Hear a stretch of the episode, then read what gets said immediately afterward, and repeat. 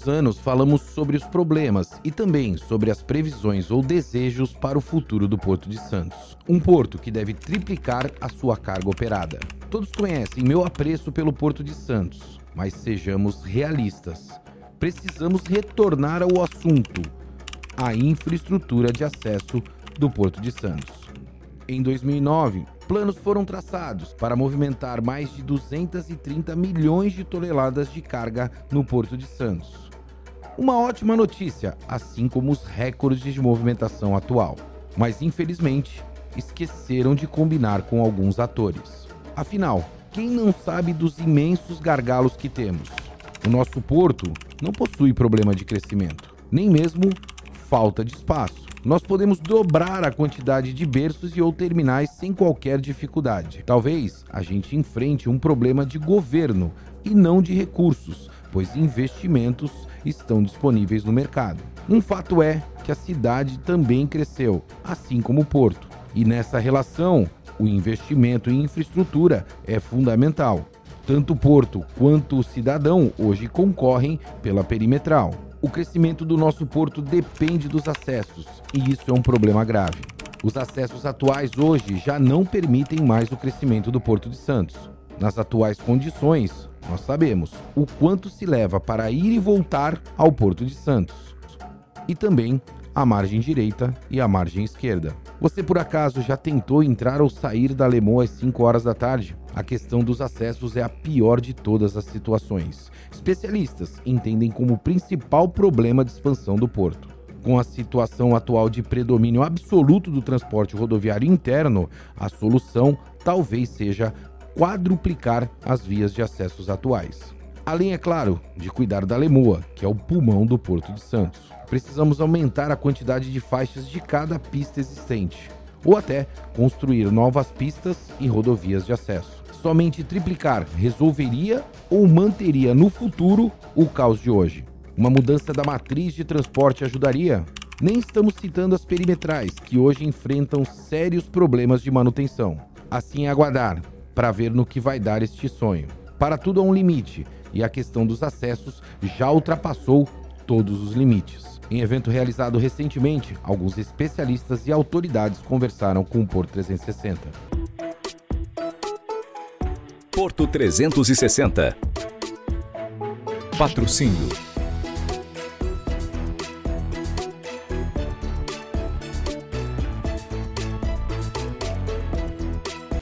hoje discutiu aqui com inúmeros agentes públicos e também empresas relacionadas ao setor, bem como agentes da sociedade civil que buscam soluções. Hoje aqui, a curto prazo, foi solicitado o aumento de agentes da CET na região da Lemoa para que o trânsito possa fluir um pouco melhor e eventualmente coibir algumas práticas que prejudicam o sistema viário, bem como o aumento da polícia militar no local. Então, ações como essa melhoram demais a segurança e a questão viária que tem um impacto direto na chegada da carga. Esse é o pleito que eu julgo de maior importância. Quando a gente fala de uma nova ligação entre o Planalto e a Baixada Santista, nós estamos falando de uma via que já é necessária há mais de uma década.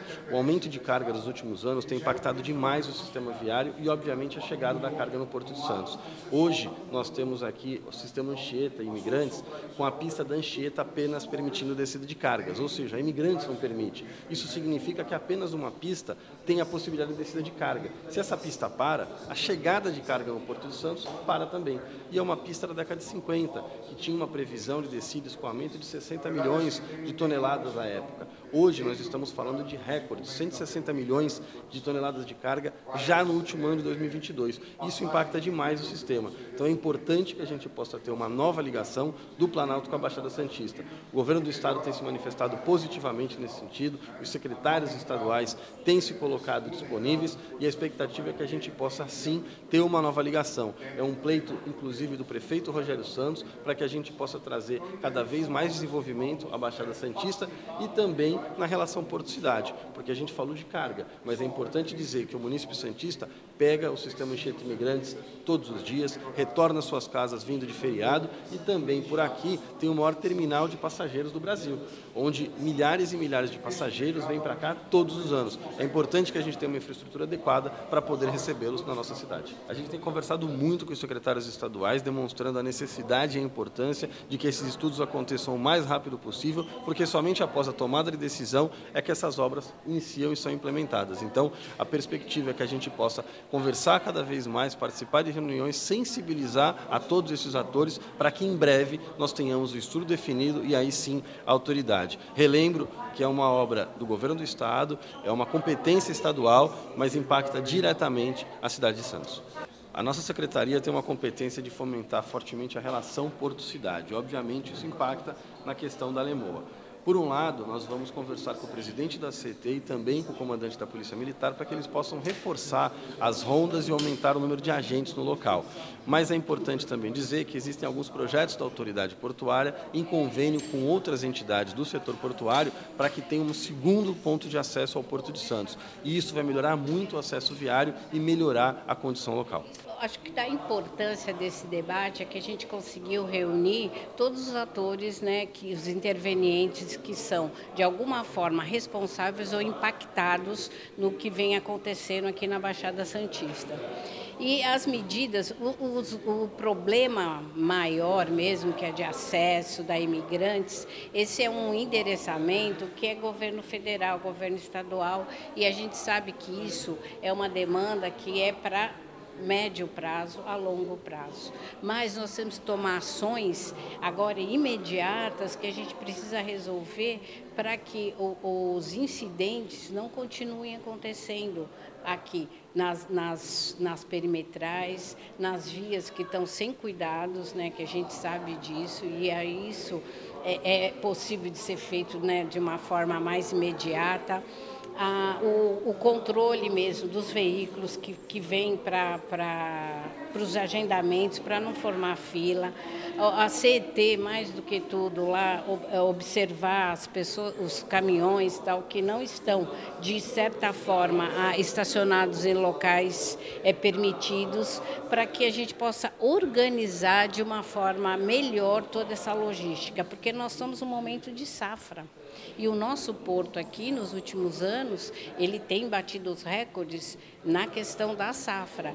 E aí nós ficamos todos transportadores, né, os terminais portuários, esperando esse momento e quando o momento chega, as coisas não acontecem da maneira que tinha que acontecer por uma falta mesmo de que as pessoas responsáveis pudessem organizar melhor tudo isso. Então isso impacta todo mundo, impacta, impacta quem está descendo para o turismo, impacta para quem está aqui na Baixada Santista, impacta o número de acidentes, impacta né, na, na questão de pessoas que vêm aqui para de alguma forma causar algum dano né, na, na, na, nos ambientes. Então, eu preciso, é urgente que todo mundo se reúna e possa cada um fazer o seu papel para que tudo a, aconteça da maneira que tem que acontecer, dentro de uma organização. Porto de Santos, o nosso porto, o maior do hemisfério sul. Mas não podemos passar a imagem de que se paga para entrar e reza para sair. Fiquem agora com o Papo de Porto da semana com Mário Povia.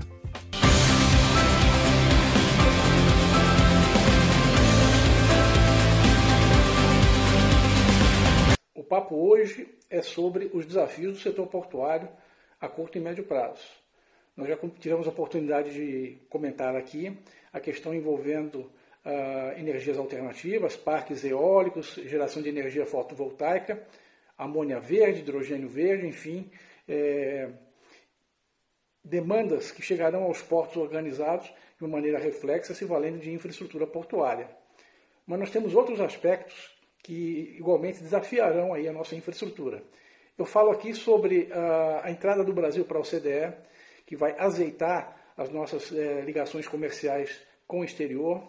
Eu falo de ferrovias de norte a sul, de leste a oeste, que estão sendo construídas e, e pouco a pouco serão inauguradas, é, carreando aí cargas para os nossos portos nacionais. Falo do desenvolvimento de, um, de uma política pública é, de cabotagem, de incentivo à cabotagem, chamada BR do Mar, que pouco a pouco irá produzir frutos, demandando portos nacionais na origem e no destino. Falo também do Brasil produzindo óleo e gás em níveis de OPEP, é, o que ocorrerá na próxima década com toda certeza. É, com base nisso tudo e levando em conta ainda que nós é, estamos vindo de uma série histórica é, de baixo crescimento, havendo claramente a expectativa de, de virarmos PIBs positivos e relevantes nos próximos anos, considerando ainda que o nosso setor portuário ele é alavancado em relação ao PIB, ou seja, para cada 1% é, do produto interno bruto que se, que se tem de acréscimo, a nossa movimentação cresce de 2,5% a 4%. Portanto, são desafios que têm data e hora para chegar no setor portuário e é extremamente importante que nós estejamos preparados para isso. Sabemos a dificuldade que é construir novos terminais portuários. O terminal Greenfield demora de 6 a 10 anos para entrar em operação. Portanto, temos que trabalhar em produtividade, em ampliação do que temos hoje eh, já disponível e também em colocar aí gente competente, gestores competentes para trabalhar na questão de produtividade sobretudo nos nossos terminais e nos acessos aos portos. São desafios, repito, que se avizinham e que é muito importante que estejamos preparados para que não voltemos a ser gargalo. Hoje, portos são soluções logísticas, o porto tem trabalhado muito bem nessa equação, já não se fala mais em gargalos portuários e é importante que mantenhamos esse nível é, de serviço que está sendo praticado hoje. É o que tinha para te dizer, meu amigo. Um grande abraço.